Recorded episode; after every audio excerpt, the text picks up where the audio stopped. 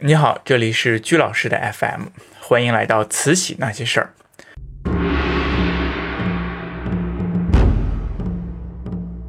我呢非常对慈禧感兴趣，想跟你聊一聊慈禧发生过哪些事儿。你可能要说了，慈禧这个老女人有什么好讲的呢？就是我们为什么要来说慈禧呢？那在此之前呢，我先给你讲一个小故事。在美国的哈佛大学呀，有一个研究所叫做亚洲研究所，那里边呢挂着一张画像，这个画像呢就是慈禧太后的，非常的端庄典雅漂亮。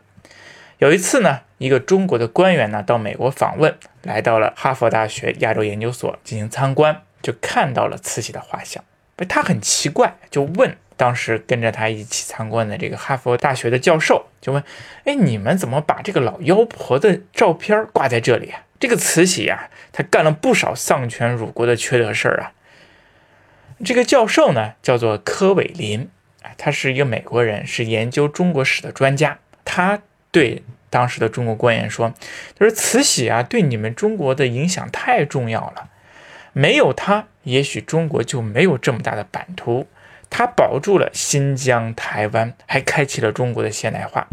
他是十九世纪到二十世纪对中国影响最大的一个人之一了。所以呢，我们为了纪念他，就把他挂在了我们这个亚洲研究所的这个墙壁上。你看，这样的一个小故事呢，就反映出来了慈禧的争议性。哎，不同的人对慈禧就有不同的评论。我们大部分的中国人呢，都认为慈禧是一个老妖婆、顽固派、丧权辱国。他说过一个非常出名的话，叫什么呢？“量中华之物力，结于国之欢心。”呢？你看看这个奴颜婢膝的这个嘴脸呢，那真的是丧权辱国。他呢，最还干过很多出名的事儿，比如说屠杀戊戌六君子，破坏了维新变法，囚禁了光绪皇帝啊，他干了不少的坏事。那但是呢？在这个研究我们中国呃史的哈佛教授的眼中，他却成了一个正面的、积极的人呢。说他维护了我们中国的领土，发起了近代的改革，那不是是顽固派吗？怎么还发起了中国近代的改革呢？所以，他跟我们传统印象当中的慈禧非常不一样。那到底谁对谁错呢？这个很难说谁对谁错，因为我们都说一千个人眼中就有一千个哈姆雷特。那其实慈禧呢，她也有一定的多面性，不同人眼中的慈禧她是不一样的。有人说她是卖国贼，有人说她是顽固派，有人说她开启了中国的近代化，有人说她坚持中国的改革开放，有人说她希望中国富强，那还有人说她是中国近代史上唯一一个敢挺起腰板向八国宣战的一个人。其实不同的派别就从自己的利益呢，对慈禧太后有了不同的评价。她的形象呢太多面化了，但肯定的是什么呢？她绝对不是大家刻板印象当中的顽固派卖国贼。所以今天呢，我就搞了一个专辑，想跟大家呢从各个方面聊一聊慈禧，让大家从不同的角度上去看一看慈禧到底是一个怎么样的人，她在中国历史上到底干了哪些事情。那我们为什么非要了解慈禧呢？因为慈禧的一个个人成长史就是一个中国近代史，我们通过慈禧可以不仅仅可以看到慈禧，还可以看到我们中国整个的近代史的变化。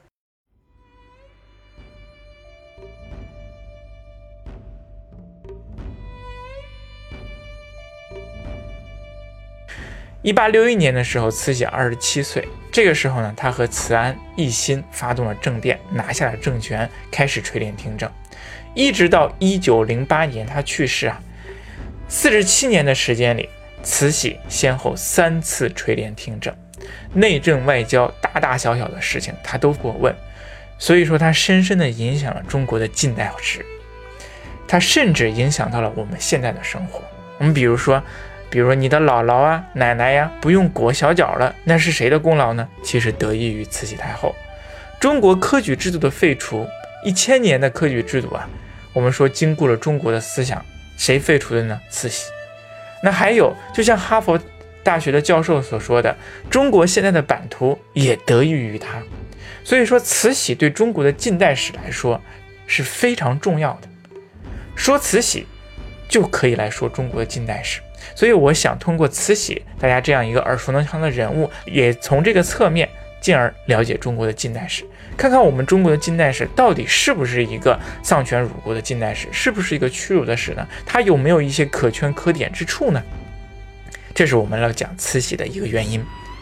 那另外呢，讲慈禧，慈禧的一生，它也是一部激人奋进的个人成长史。慈禧的出身非常一般啊，他是通过选秀入宫，然后他就从了一个名不见经传的小贵人。做到了慈禧太后这样的至尊的宝座，那怎么做到的呢？我们大家都看过后宫剧，那人物斗争错综复杂。慈禧呢，她不仅要对付后宫，什么娘娘、太后啊，各种的那些嫔妃，还有太监宫女，她还要作为一个统治者，对付朝中的各个派别。洋务派、清流派、顽固派、维新派，还有地方的大臣、中央的亲王，那么他是如何在这么错综复杂的关系当中达到自己的一个政治目的呢？保持好大清国的统治的呢？这也是我们可以借鉴学习，对我们现代人有一个启发的地方。还有大家也非常感兴趣的是什么呢？二十七岁，慈禧就就死了丈夫，守了寡。那么这么多年来，她如何解决自己的性压力呢？她如何处理和太监？大臣、亲王、贝勒这些男人们之间的关系的呢？哎，想了解这些呢，就请大家订阅这个专辑，来听一听我居老师讲一讲慈禧的那些事儿。我呀，其实并不是一个老师，也不是历史学专家，我原来是一个历史系的学生，对中国近代史啊非常感兴趣。经过几年的学习呢，我就发现慈禧她是中国近代史当中一个绕不开的关键性人物。我们现在太多的人对她有很多的误解了。所以呢，我就想把自己多年哎所看的书，对慈禧和近代史的一些想法和积累分享给你，讲解给你。我不是专家，在做这个节目的过程当中呢，我也会不断的一边看书，一边看资料，一边思考，来尽可能全面的给你一个例子。慈禧，我们不可能完全把它还原，我也不能说，嗯，慈禧做哪些事是正确的还是对对的。我们并不是想为慈禧翻案。我们只是想让你从多维度的去了解慈禧太后，进而了解我们中国的近代史。如果您有任何问题，或者是不同意我的说的地方呢，就请尽情的在留言区投留言讨论。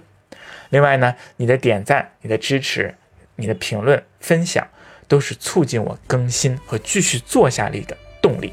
感谢你的支持，感谢你订阅这个专栏和听一听我讲的慈禧那些事儿，谢谢。